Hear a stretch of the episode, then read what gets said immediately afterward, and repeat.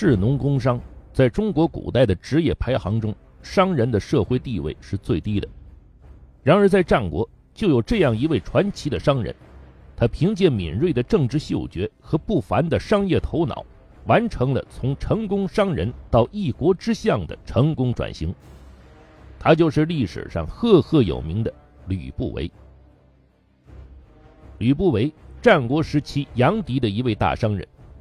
他依靠在列国之间低价买入、高价卖出的手法，积攒了大量的家财。然而，精明的商人吕不韦志向并不在此，他有着更大的野心，那就是用智慧换来无上的政治权力。一天，吕不韦到赵国的首都邯郸去贩卖货物，遇到了处境困窘的秦国王孙子楚。子楚本名嬴异人。后改名子楚，是秦国太子安国君的儿子。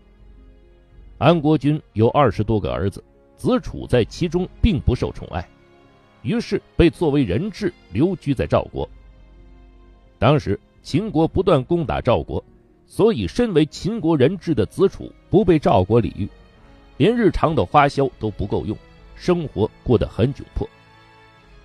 吕不韦很可怜子楚的处境。同时，敏锐的政治嗅觉令他马上意识到，眼前的年轻人大有文章可做。他将子楚比作期货，认为囤积起来可以获得巨大的利益。这就是成语“奇货可居”的出处。吕不韦开始与子楚频繁交往，并结为密友。他曾风趣地对子楚说：“我能光大你的门庭。”而我的门庭也会随着你的光大而光大。他为子楚出谋划策，筹划着怎样能让子楚翻身。吕不韦为子楚出了一个主意：秦昭王已经老了，你父亲安国君是太子，早晚会继位成为秦王。安国君在妻妾中最宠信华阳夫人，但他却没有子嗣。你应该从现在开始广结宾朋。然后回国好好侍奉华阳夫人，争取让她劝说安国君立你为继承人。接着，他郑重地对子楚说：“我虽然不富有，但愿意拿出千金家财帮助你。”一席话正说中子楚心事，两人于是一拍即合。精明而有胆识的吕不韦倾尽了自己所有的积蓄，帮助子楚各处打通关系。他先是掏出了五百金给子楚用来结交宾客、打造形象，又拿出五百金来买各种奇珍玩物，自己带去秦国，以子楚的名义托华阳夫人的姐姐送给华阳夫人。他还贿赂华阳夫人的姐姐，让她传话说，子楚聪慧而有德行，广交天下宾朋，虽身在异邦，却日夜流泪思念父亲和华阳夫人。同时，让他不断提醒华阳夫人：以容貌得宠之人，年长色衰就会失势；只有自己立的太子当了王，才能永保富贵。华阳夫人被这番话说的心动，就向安国君极力推荐子楚。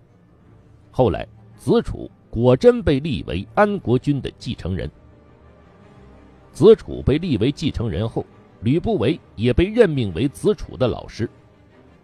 就在政治前途一片光明之时，意想不到的事情却发生了。秦昭王五十年，秦国派兵围攻赵国都城邯郸。恼羞成怒的赵王要杀人质子楚以泄愤。关键时刻，又是吕不韦果断的拿出六百金贿赂守城官，带着子楚逃回了秦国。六年后，秦昭王去世，安国君继承王位。立子楚为太子。仅过了一年，安国君病逝，子楚登上王位，即秦庄襄王。至此，商人吕不韦的政治投资获得了圆满成功，而随之收获的是他梦寐以求的丰硕的政治权利。秦庄襄王元年，吕不韦被任命为战国七雄中最强的国家秦国的丞相。封为文信侯，以洛阳的十万户做他的封邑。仅仅过了三年，秦庄襄王子楚便去世了，子楚的儿子嬴政，也就是后来的秦始皇继承王位。嬴政年少继位，尊吕不韦为仲父，这是春秋五霸之首齐桓公对管仲的尊称。朝政大权掌握在太后和吕不韦手中，至此，吕不韦可谓权倾朝野，达到了政治权力的巅峰。吕不韦头脑精明，能力很强。秦庄襄王在位时，曾命他率领十万大军。征伐阴谋串联各国反秦的东周公国，他一举攻克了东周的七座城邑，彻底灭亡了存在几百年的东周，夺取了大片的土地。同时，他还很重视文学历史文献的整理，曾令门客编撰《吕氏春秋》。《吕氏春秋》又名《吕览》，该书从开天辟地说起，涉及为人治国之道。以及如何认知事物等内容十分丰富。司马迁曾高度评价此书为“备天地万物古今之事”，甚至将其与《周易》《离骚》相提并论。赢得人生中最大财富的吕不韦开始展现他骄纵奢靡的一面。当时各国王公崇尚养士之风。号称战国四公子的齐国孟尝君、赵国平原君、魏国信陵君和楚国春申君，每人都坐拥上千宾客。吕不韦认为，以秦国之强，在养士方面不如别国是很丢人的事，于是他也广招门客，人数达到三千多人。他还在编好《吕氏春秋》后，将其刊布在都城咸阳的城门上。同时悬起千金置于其侧，宣称谁能为此书增损一字，就赏他千金。随着权力的膨胀，吕不韦被胜利冲昏了头脑，奢靡腐化越发没有节制。他不仅吃穿用度米费，追求最极致的享受，而且丝毫不把年少的嬴政放在眼里，背着他与太后通奸。后来，嬴政逐渐长大。吕不韦开始为曾经的恶行感到恐惧。他想了一个脱身的办法，私下找了一个名叫嫪毐的壮硕门客，把他送给太后寻欢，并制造嫪毐已被阉割的假象以掩人耳目。太后得到嫪毐后非常欢喜，整日与他混在一起，最后竟为嫪毐生了两个孩子，而嫪毐也变得极具权势。很多人为了依附他，甚至不惜净身进宫做宦官。这一做法造成了秦国后宫的淫乱局面，使得亲政后的秦王嬴政再也无法忍耐。他下令清理后宫，以谋反的罪名夷灭了嫪毐的三族，杀了嫪毐与太后的孩子，囚禁了太后。而与此案有莫大关联的吕不韦，最终也没能逃脱惩罚。秦王嬴政先是免去了吕不韦相国的职务，紧接着为防吕不韦造反，又赐书严斥。已是惊弓之鸟的吕不韦料想自己难逃一死，于是饮了毒酒自尽，了结了传奇的一生。秦始皇的生父是吕不韦吗？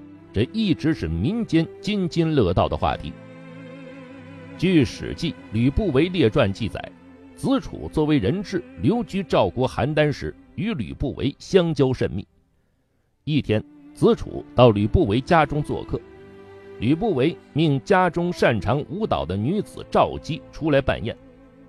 当时，这名女子已经怀了吕不韦的孩子，子楚非常喜爱这名女子，向吕不韦讨要。